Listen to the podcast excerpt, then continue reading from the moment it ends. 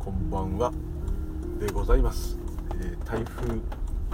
はあ直撃はしてないようですが、えー、千葉県から茨城栃木方面をに直撃しちゃってるんですかね。ちょっとそういう感じになりそうです、えー、現在9時30分ですね。いつもちょっと遅めでございます。ムーリュウリュウでございます。よろしくお願い申し上げます。今、えー、練馬南大泉付近を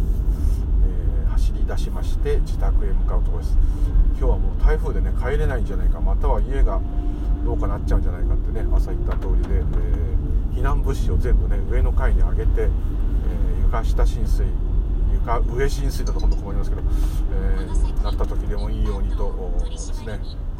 犬の食べ物人間の食べ物全て上の階に昨日夜中に夜中というか夜上げましてですね、えー、準備万端でもうあんなに懐中電灯いらないだろうっていうぐらいあんなにラジオがあってどうすんのっていうねそういう感じになってますがあとスマホのね、えー、充電用のバッテリーとかもですね、大量に大量にって言っても4つぐらいですかね、えー、持って、え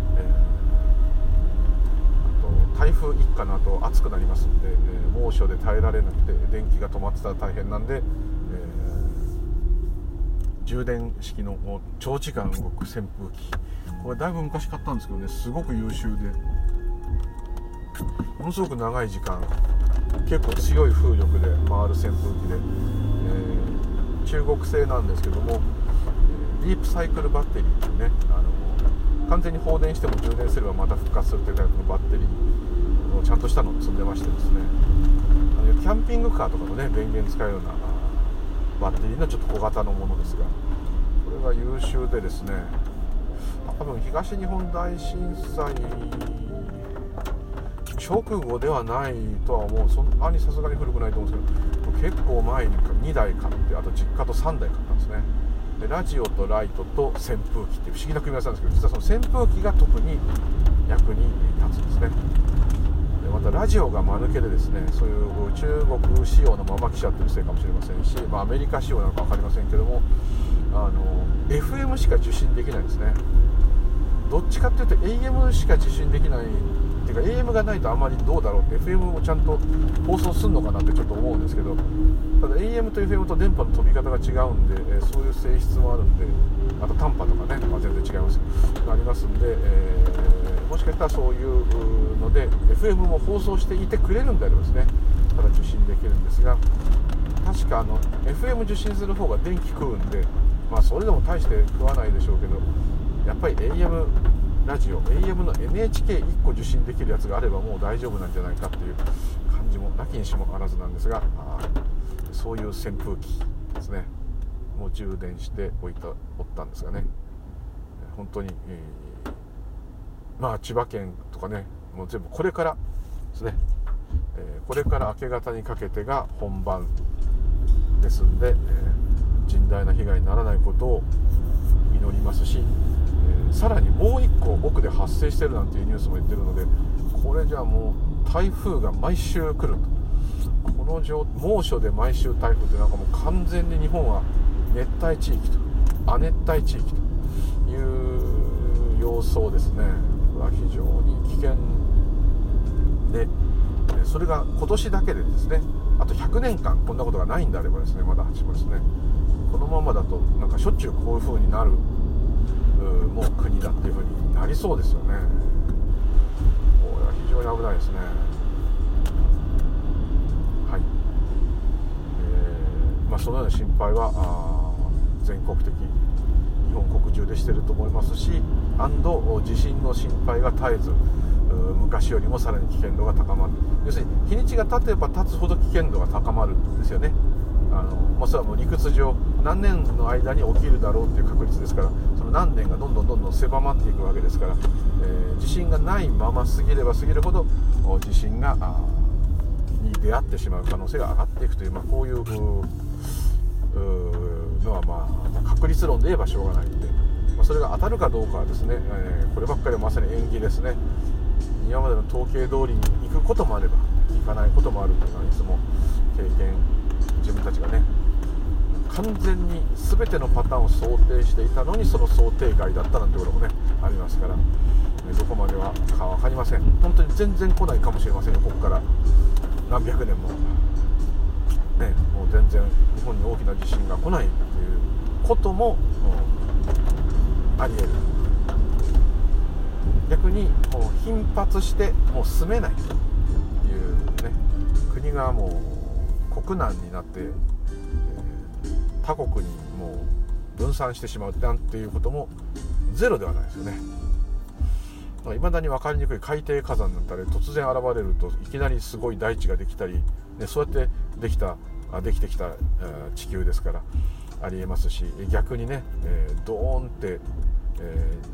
ー、日本を破壊しながらですね巨大な山が出現してきて、えー、四国の何倍もあるような土地がね現れたりすることもあるかもしれませんし、はい、なかなかこう怖いですね。えー、さらにですね、ええー、海底火山で新しい土地ができた。それ誰のもんだとかね。南海に問題でこの海は誰だとか言って。大騒ぎなのかもしれません。ただまあ出来たてとかはまだ住めないと思いますけどね、はい。えー、ねあの世界一高いヒマラヤ山脈エベレスト含むんですけどあのヒマラヤ山脈にねあの実はミジンコがいるっていうのねテレビでやってて、えー、でそこが昔海だったと。海だったところがぐわっと隆起してできたのがえー、ヒマラヤですね。ですからあれはこう富士山みたいにドーンって爆発して、えー、できたんではなくって大地と大地がぶつかり合って海底がせり上がってきてあんなもうとんでもない富士山の倍の高さ以上になったっていうのはですねすごい地球の動きなんですね。そのグイと上がったあ大地あれがヒマラヤ山脈ですけどもそこにミジンコがいる。っっくりして。なぜ海にとかねいうものが山のあんなしかも最も高いところにいるのかっていうのは昔海だったので隆起した時に、まあ、たまたま生き残れたのか、ね、どういうことなのか分かりませんけどもあのクマムシでしたっけ？ああいうのみたいにあのもう酸素がなかったりなんか10年だか何も食べなくても死なないとかですね。あとこの間も言いました通り平安時代のねハスの種ハスの花の種が見つかってそれを培養したらかえってですね平安時代のハスが今やっと咲いたっていうねすごい、えー、ニュースとかありましたからだからそういうふうにやっぱり全部が死滅するわけではなくってなんとかですねそこで生き延びてさらにそこで、ね、あんな雪山の凍てつくところでですね何を食べてるんだろうと思いますけど、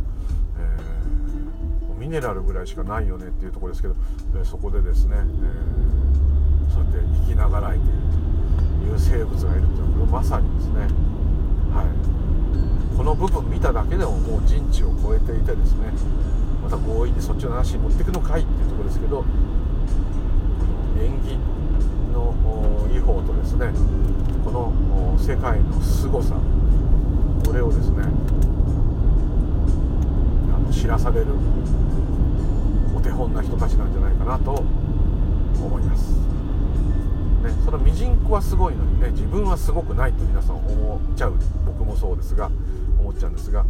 もしかしたらミジンコよりもすごいかもしれませんよ、まあ、すごいすごくないは考えるちょっとちょっと置いといてくださいね。今シャバの色即税区の式の話をねしているんですけどね、えー、普通にその考えの話なんですが、えー、もしかしたらそうかもしれませんよ。はい。回自分っていうものがあるっていうのは人間だけだとしたらですよ。人間の唯一の特徴がそれじゃないですか。私の体私の考え私のもの私の家私とあなたあなたと私とこういうふうにものを見える。しかも現在過去未来をあの感覚的に分かる。本当はないのにですよ。ないものがないものを見てるんですからできるんだと思うんですけども。ね、この世が移り変わって変化し続けるとかですね。そういうのとかもですね。やっぱそういう考えがないと全く理解っていうまず理解ってことがないので。ですね。そのためなんじゃないかなっていう。お釈迦さんがちょっとそういうこと言ってますよね。人間の唯一の特徴はその下脱できることだと。いうことだと。それ以外に間に取り柄がないとまで言っておりますので人間でも人間に生まれなければ下脱できない。神々や天でさえ下脱できないんだと。人間しか下脱できないんだからもうこんなチャンスはもう本当に天文学的数字の可能性なんだって言い方しましたね。そういう点で人間がすごいっていうふうにこう見ればですね。じゃあ下脱しなかったらどうなのって言ったらね何の意味もないって言ってましたから何の特徴もないって言ってましたから何の特徴もない、えー、ろくでなしで終わってしまうのかなと、これはあまりにいくら式の世界とはいえもったいないので、えー、少しでもね下脱に、え興味が湧いたらいいなと、まあ、そのように思っております、はい、台風のせいかねもう皆さんご帰宅されてるようでガラガラです。大晦日みたいです。はい。雨降ってますけどもねそんなに風も強くないし雨はあ朝よりむしろ弱いですね。これから来るのかなって感じですけど。一旦こうねちょっとおとなしいのが来てそれからズバッと大体来るのでこれから始まるのかなとちょっと思いますが。皆さんの無事を祈りつつですねこういうたわいもない話をしてるようじゃお前はダメだぞと。そういうとこですね。でさっき言いましたその自我ってねこの私。煩悩とかもですねこう欲があるっていうことが理解できるっていうのは私があるからですよね。私がなかったら欲なんて関係ないですから、はい、もっと言っちゃえば私がなかったらですねもう100人人殺ししてもですね関係ないですね。全員私がなかったんですよ。誰が誰を殺したってことが成り立たないんですよね。ですね。それが成り立つっていうのはこの自我があって私はあなたではないしあなたは私ではないと。私は自動車じゃないし自動車は私じゃないと。このように全部が分割してバラバラになって寄せ集めの世界っていう認識になっているから、えー、いろんなことが起きるわけですよね。それがもちろん苦しみのネタです。それはもうその通り。だって苦しむのは私ですから。私っていう感覚が苦しむんですから。で私の体と思ってるから体が苦しいと私が苦しいんですから。全部この私が関係してるんです。その証拠にですね他人がですね他人が足ぶつけても自分の足は痛くないですね、まあ、それを見てたらね痛そうとかね同情はできますけど自分の足は痛くない。またまあすごい思い込みで足を痛くすることができるかもしれない。そういうことはありありますけど、えー、それにしてもですね基本的にはあ今他人がどんな苦しみになっていようとわからない、はい、ありますね。そういうことですよね。っていうことは私というこの分離した感覚はこの体でしか私が痛いと思えない。ですよね、はい、だから私がいない他人他人は私じゃないですから他人がどういう目に遭っててもわからない。ってことはもし私がいなくなるとこの私の体がどうなって私がどうなってるってことがわからない。だって私がいないんですから極端に言えばそういうことですよね。ってことは人生も全部なくなってしまうと、はい、極端に言うとそういうことですね。極端にしか言えないことなんですけどね。ということはあ四季の世界の話は一切通用しないというか全く全てがなかったことになってしまう。こういう性質があると思います。ただ、えー、一つねこのブッダの言ってる言葉ですごくすごくですねこれはもう本当にその仏教に興味を持つ前からですねなんとなくここが気にかかってたのですね。なんとなくお釈迦様であれば ま自分はやっぱキリスト教っていうか一神教の国の人間じゃないですから余計にそうなんでしょうけども神様が作ったっていう概念があまあ子供の頃はそう思うかもしれないですけどあんまりこうしっくりこない。特に日本人だとあんまりそれを100%信じてる人はいない、漠然と信じてる人いるかもしれませんがあ完璧ではない。と思うんですね。とブッダであればですねこの世の仕組みというかあ真理を悟った方なんであればですね知ってんじゃないかなと、まあ、思ったんですね。でそうするとですね、えー、ブッダの言葉だと人間というものはその下脱できるから素晴らしい。それ以外はあどうでろくでもないみたいな感じですね。だったような気がし記憶があるんですね。子供の時そう聞いたの。子供っつっても、まあ、中学生ぐらい。ほんでほーと思って。それがちょっとこうえじゃあみんな坊さんになって悟らなかったらダメなんだ。まあね仏教の言い方だとそういうふうに取っちゃいますよね。でそう思ってたんですね。じゃあ俺はもうダメなんだと。まあ、地獄行きだかなんだか分かんないけどもうダメなんだと。残念でした。まあこうとんどの人がダメじゃないと。あだからお釈迦さんみたいな人はいないからみんなが崇め立て祀るのかと、まあ、こんな風に思ったりしてたんですね。で、えー、お釈迦様がですね、えー、すいません。言ったことをですねそれがずっと頭に残っていてまあいろいろまあ、まあ、調べたり、知識ばっかし頭でガチになってった時にですねどうもですねその色即税空もそうなんですけども、まあ、もちろん空っていうのはね朝も言った通り普通は分からないところですから。空の方に興味があって空が分かったら悟りだと。いう概念っていうか、まあ、そういう考えになってるんですね。悟るっていうことはもう無我無常縁起涅槃とつまり、えー、無我ですから私がななかったんだもともとなかったんだっていうところが一つのキーだと。なんとなく漠然と思ってたんですがで私があるっていうのはもう人間の特徴であると。逆に言うわけですね。この自我エゴ。で煩悩ってその欲望がある。自我の欲望っていう欲っていうのが分かるのはこれ知識があるだけじゃないですね。私っていうのがあるから自分に煩悩がある欲がある。というふうなことが分かるし、え、ね、自分がこうどんなあ行動してるかっていうことが分かるっていうのは自分っていうのがいて孤立した存在だっていう感覚が湧くから分かるわけですね。でこれ孤立した感覚がなくてですねいつも全体全てが自分だったらですねもう何も別にだってもうそれで終わってるっていうか始まりも終わりもない生まれてもいない死んでもいない状態になっちゃってるんです。だそのある意味下脱状態しかなかったらですね悟る必要はないしそういう概念はないはずです。ですけどあるがままの動物たちはですね、まあ、それはそれでもう全く問題ないんですけどよくあの禅でですね犬に仏性あるかって言いますよね。犬にも仏になる要素があるのか。っていう質問よく禅問答でありますけどもあれの答えはねはっきり言わない方がいいんですね。ああると言ってもダメだしないと言ってもダメなんですけどもまあないという答えを出す老子も結構います。であるっていう表現をする人は本当は全て命は一つしかなくってその活動なんだから犬も私も草木も土も風も星々も全部同じものだと。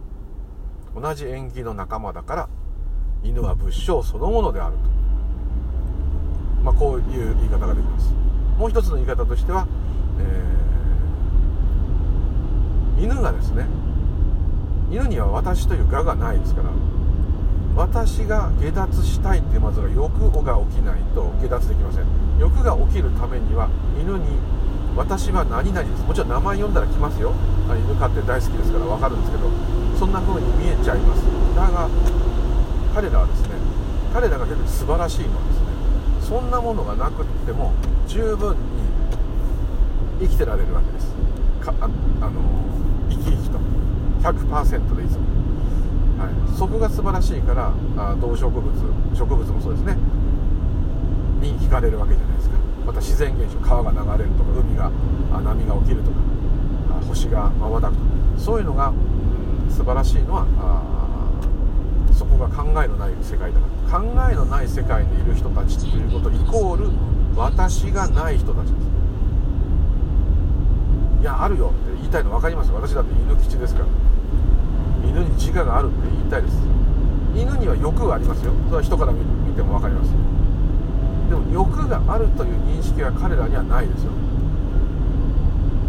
彼らがうちはオスばっかですからメス犬大好きです。それがスケベーだとかね。そういうのは彼らにはないです。人間だといろんな決まりもあるしちょっとみだらだとかね。いろんな考えが出ます。これはやっぱり人だけです。それは知能が高いんじゃなくて私というものがいるから私が他の女の人にとかね。みだらな行為をしたら他の人々から私が笑われる。私が変な人だと思われるとか、まあ、そういういろんなですね、えー、社会的な世間体とかですね。そういうものがあるんですね。ただですねアリを見てもですねアリがここで勝手な行動したら他の兵隊アリが起こるとかそういうことはもちろんあるんですね。お前なんでそっちでそのことやってんだよみたいな。ただあれはですね一つのですね戒律と言ってもいいのかな。従前回の戒律とちょっと似てるなと思ったんですけどあるがままの世界の中で人間がそれに物語をつけてアリがいかにもそのような判断をしてやってるんじゃないかなっていう擬人化させた場合にそういうふうに見えてるんですね。じゃあ犬はあなたのね飼い主のことを好きじゃないのかって言ったらあそれは好きだと思いますよ。好きだと思います。私があなたが好きなんです。っていうふうになってないですよ。大好き大好き大好きがただなんですよ。だから彼らが素晴らしいんですよ。いろんな物語やいろんな策略とかないんですよ。ただ好きだって気持ちが湧いたらそれをガーって表現してるだけなんです芸術家と一緒ですある意味。彼らはみんな芸術家なんですよ。素晴らしいんです。よ絶えず表現してるんですよ。で彼らって言ってる彼には私が彼らなのっていう概念はないです。私は何とかなのっていうのはないです。だから素晴らしい。なぜそれが素晴らしいと感じるかというと我々も本当はそうだからです。ていうかそうじゃないものはいないからです。ね。えちょっとなんかね、えー、元気いっぱい喋っちゃいましたけどもそういうことなんですね。はい。でここなんかすごくやっぱね大事だなって自分でなんか思ってるんでしょうね。すごくこの部分話すとこうワクワクしてくるんですなぜか。自分は本当はあるがままなんだっていうことがですねワクワクしてくる。これ不思議ですね、まあ、きっと森を見てね癒されると同じじゃなくてこうワクワクするんですけど癒しのようなねパワーのようなそういう感じがしてくるんですね。いろんな考えでいつも右往左往していろいろ考えてあいろいろこうなってるんだけどもなってるんですよ。なっちゃうんですよ。なっちゃうんですけども本当はあるがまましかないじゃん。ここが多分少しなんか役に立ってるのかなってちょっと今ね思いましたね。くよくよするときはねすいません今日も午前中はね面倒くさい仕事があってですねなんかこうもうね嫌になっちゃってね。もうやめたやめたもうもう一回違う仕事でもう一回最後の勝負してみようかななんてバカなこと思ったりね。お金がないなとかですね。そうもうそういう月並みな一般的なお悩みでございますね。はい。それがあるんですね。でうん。どういうことを言いたいかと言いますとこの四季の世界であるこの私がいるという世界は多分多分です。自分が分かってる中では人間の世界だけが四季の世界なんじゃないかなと思います、えー、さっきのね犬に物証あるか。一つしかない。全てがあ一つなんだ。縁起しかない。っていう中から見たら犬は縁起そのものですから犬には仏になる将軍仏性が備わっている。どころかそのものでしょ？というのが一つの答え。ですもう一つの答えですねこの私というものがある。という感覚が湧く人間だからこそこの私というものがなくなった時にあ私というものはいなかったんだ。もともといなかったんだ。何を錯覚してたんでしょう。そういうことですか？っていうことが腑に落ちる。腑に落ちてる時はもうそれは私が腑に落としてるんですよ。だからないと見抜いた私が私を思ってるってすごい不思議なわけのわかんない感じなんですけど、まあ、とりあえずそういうちょっと変な話ですけどそうしといていただいてですね。とですね。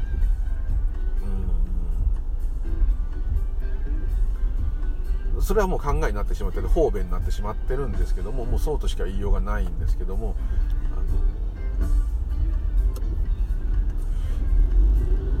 私という感覚が幻だろうが何だろうが構いませんけども人から教わったからでもいいですけどもただの習慣かもしれないけども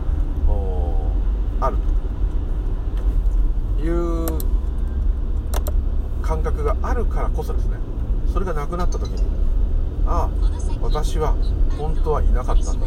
言ってる私がいなかったんだからそここれはわけのわかんない自問自答になってるんですけど、まあ、そこは置いといていただいて。ということはですね私っていう感覚がなかったらですね。悟れないってことですよだから私っていうものある人だけ私がない状態っていうのを体験することができる。体験してる時は体験してないんですけど話がおかしいんですけどそれが終わった後私がいなかったってことをが分かった時はもう私が戻っていてあれれれれってなるわけですね。そこからもう考えの方便とかになっちゃうんですけどもそうじゃないとですね例えば自分がワンちゃんだとしたらですねあるがままでいたら、まあ、あるがままの世界がただあってですねそれで全部終わりなんですね。それじゃ悪くないのか。それでも悪くないんじゃないのって言われればですねその通りかもしれません。ただ人間中厄介な生き物はですね、えー、動植物と違ってですね、まあ、知識があるせいもあるしいろいろ考えるせいもあるんで思い悩み苦しむわけですね。で私が何とかしなきゃいけない。私が全てやっている。私が偉い偉くない。もうそういうことでパンパンにエネルギーが膨らんでる状態。でここまで来て初めてもしかしたらですもしかしたらですこれはもうあくまで分かんないですけど。人間になったからこそそこを見抜いて自分の個人っていう感覚があるからこそそこを見抜いてですねた時にその私っていうものが残ったままですがあ本当はないんだっていう理解がもう潜在意識だがどっかにもう杭のように突き刺さるってことですね。でそうしますとですねもちろん普通に社会生活を送っていくのは一緒なんですけども、まあ、その人が亡くなった時わからないどういう時か分かりませんけどもこれは考えの世界が終わったんだっていうふうになるとですね、えー、この考えの世界が100%真実だと思っているのとはやっぱ違うと思うんですね。要するに、まあ、エネルギーと見ていただければいいんですけどエネルギーがパンパンだったと。そこに、えーこのエネルギーがパンパンだっていうのは本当は嘘だよっていうのがどっかでちょっと言い方おかしいですけどあのあなたの勘違いだよ。もともとエネルギーはあのパンパンかもしれないけどもそのエネルギーをパンパンだと思っているものはいなかったんだよっていうことがですねなんとなくどっか入っていればですね、えー、最後の時かそれは分かりませんけども、うん、まあどういうあれか分かりませんけど夢だった。まあ、もちろんその最後の時に分かる方もたくさんいらっしゃると思うんですがあの理解というかですねある可能性ありますね、そうするとそのねパンパンだったエネルギーを持ち運ぶ主体がなくなってしまっているのであの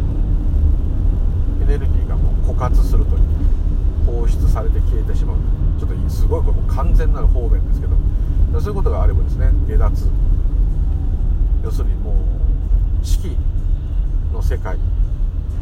と認識できるところには少なくともそのエネルギーはもう減少化してこない。そういうことをちょっと難しい言い方になっちゃいましたけどもつまり私がいるという感覚があるからこそ犬には物証がないという犬犬には物証がないと言ってるのは犬は私というものがないんだから私が下脱しなきゃ私には欲がある。とかね私はこういうものであるっていうのがないんだから私は本当はこういうものだったんだっていう風な理解が絶対に来ない。ですから犬には物証はないこういう老子もいっぱいいます。でそれは何でそういうのかなっていうのはあんまり解説は実際ないんですね。これしちゃうとまたそれが固定概念になるので本当は良くなくてこんなこと喋ったら老子にぶん殴られちゃうと思うんですけども。でもまああえてどうしてもね言いたくなっちゃうんですけど。れはただ見方の違いだけであってだからどっちの答えも正論なんであると言ってもダメとも言えるしないと言ってもダメとも言えるしね。犬に物証があるかないっつってもダメだあるとダメだ。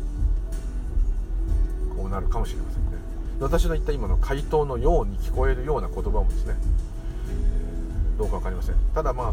お釈迦様が言う煩悩があるからあ煩悩があると分かるからとかね。私というものがあるからこそないことが分かる。んだと私というものがなかったらあるかないかもわからないじゃないか。とだからこの私っていう欲である自我はですねこれがあるからこそ悟りたいという欲も湧くわけだしあるか私があるからこそ私がなかったってことに気がつけるだろう。それによって下脱に行けるだろう。だから私っていうのがあるってことは悪いことではなくってやっと私という自我がある人間という生き物にとして現象化できたんだということは唯一人間にとってすごいことであるといろんなものを発明したり知恵があるということはちっとも大したことじゃない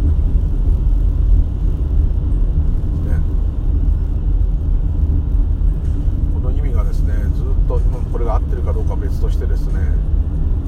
全くは全くはないんですけどいろんな風にずっと思ってたんですね。これなぜかねこの言葉は昔から知ってたんですね。仏教が好きになる前からなんかその言葉は親戚の誰かが言ったのかもしれないし親戚が坊さんとか多いから、まあ、そういう人たちがなんか読んだ本渡してもらった本に書いてあったのかもしれない、えー、からないんですけどもね。あとやっぱり人間がなどうしたらいいのか人間とは何だっていうのは多分なんとなく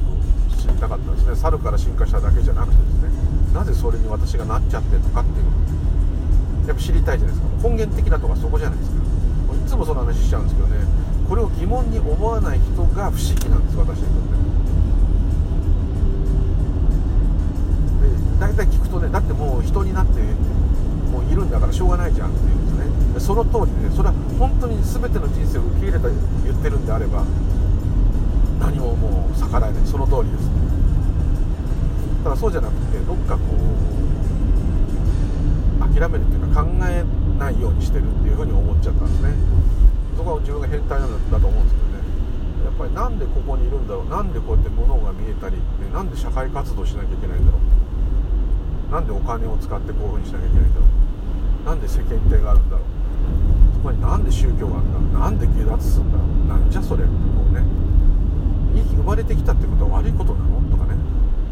まれてきてないのとかですね。もうめちゃくちゃになっちゃってですね。ちょっとちょっと待ってよ。待ってください。私は一体どうなってんですか？ってこういうとこですね。そこをまず分からないと次がないのに次の次の次のステップからみんな行っちゃってるんですね。なんかいい学校行こうとかね。いい会社入ろうとかね。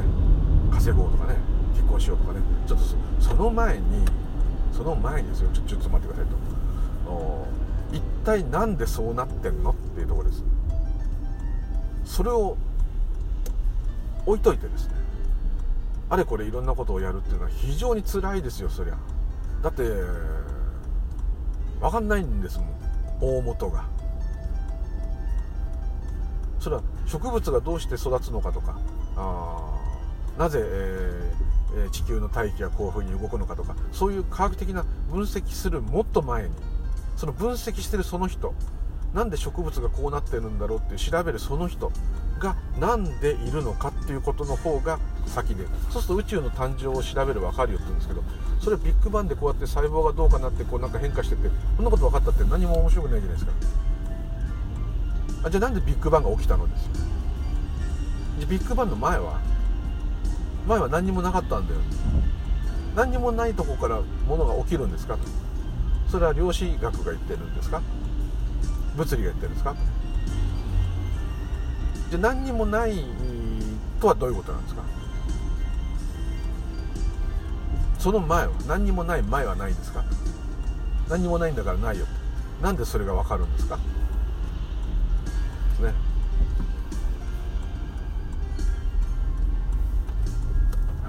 その中でね人がすごいとか文明がすごいって言う前に、その前が分かんないですよね。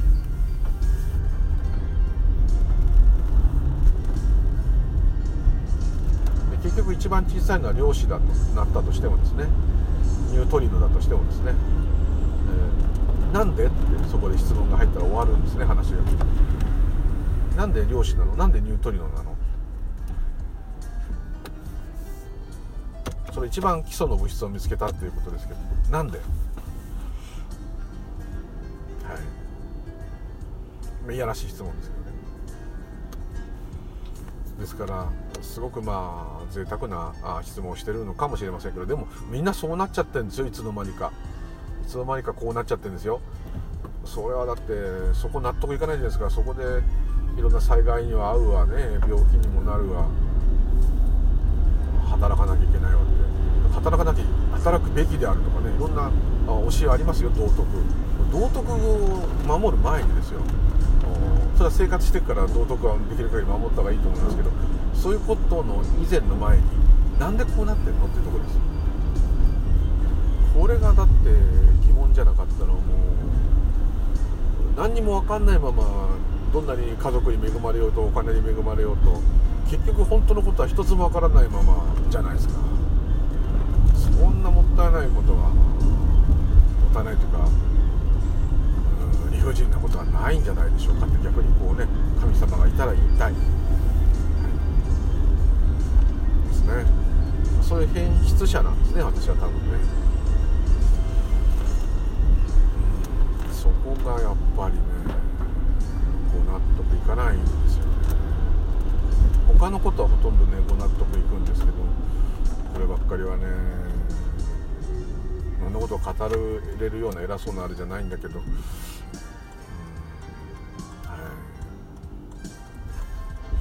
でねちょっともう家が近づいちゃってあれなんですけどもう一個ね自分でいつも謎なことがあるんですね。自分はずっと前も言った通りですね人間が嫌いだったんですね。なんでかっていうと多分そこが引っかかってたような気がするんですね。何も分かってないのにその中でいろんな決まり事作ったり、えー、あれがいいこれが悪いかっこいいかっこ悪いとか。だけど動物的に自分もそうですけど異性を求めたりですね。着飾ったりですねするわけですね。そうするとうん土台がないのにそういうことやるんだけどなんかすごい人間っていうのはすごいみたいなねちょっとこう動物の中でもすごいみたいな。例えば地球の中でがんだっていう人もいるしいろんなこと言うんだけどもう勝手にですねそのでも結果的にそれは地球を牛耳ってるようなですね、えー、感じ征服者みたいなね感じで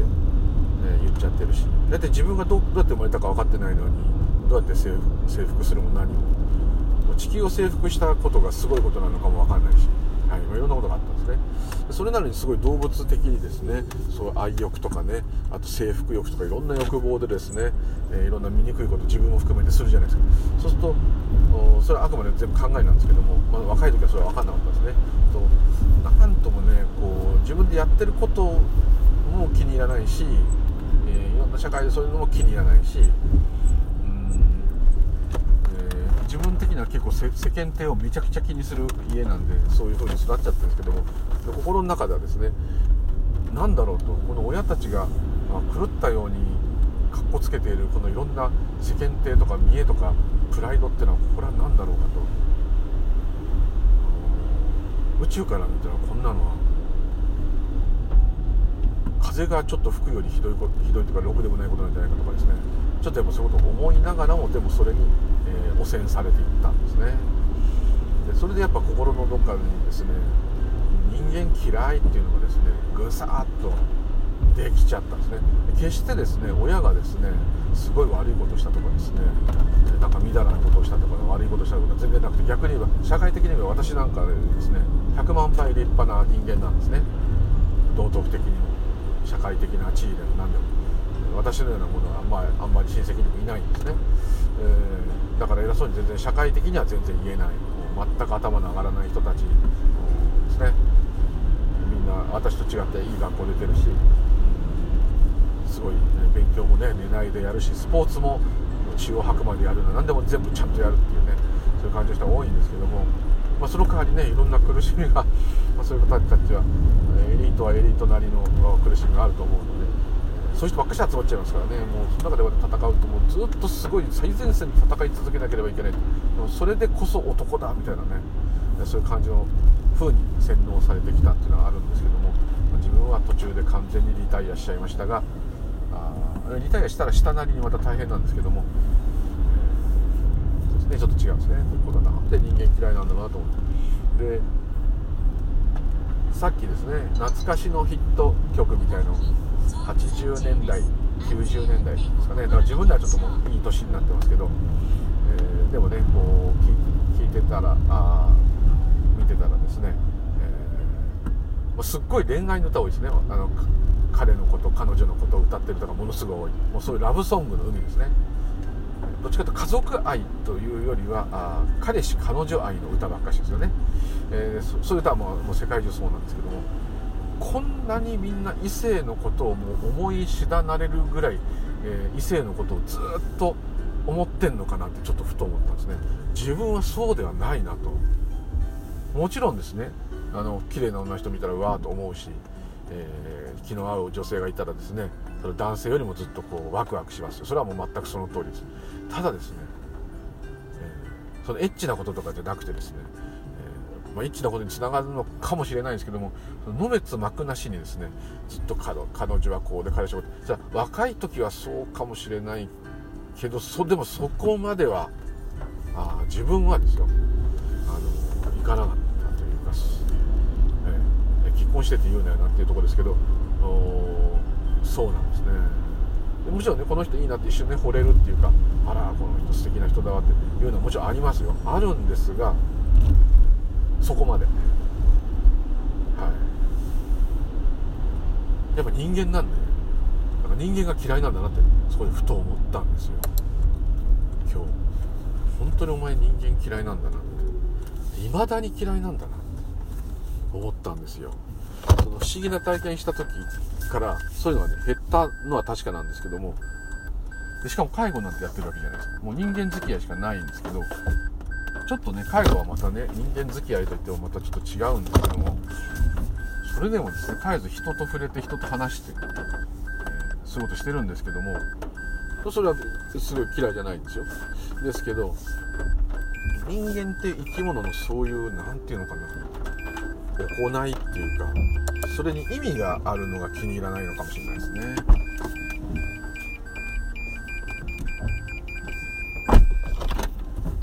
あもうそういうシャバの強い話を聞くとですねこう何と言ったらいいんだろうな寂しくなるっていうか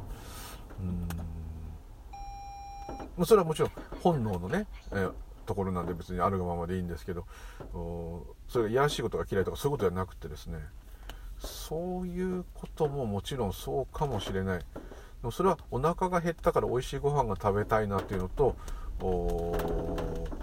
きな女の人ができたから告白したいっていうのとあんまり変わんない、えー、かっこいい自動車があるからこの自動車を買いたいっていうのと素敵な女性がいたから付き合いたいっていうのとあの自分の生活を安定させていくっていう点ではあんまり変わんないっていうかですね。別にあの動物とねをやらしい目で見るってことはもちろん そういうのはないんですけど例えばこの犬を愛するってこととですねこの女の人を愛するってこととね、えー、違わないんじゃないかなとかですね。全部この湧き出てくるものがあるだけ。でしかもそれは非常なことに心変わりすることもある。それは自分が望む望まないに関係なくです。そういうものであるからあんまりそれにを信用しないんですね。ようになっちゃったかもしれないです。ってことにさっき気がつきました。ちょっとショックでした私。今まであれラブソングとか大好きで、えー、もうギターも好きだったんでアメリ特にアメリカンロックはかなりラブソング多いですよね。もうベイベーベイベーです。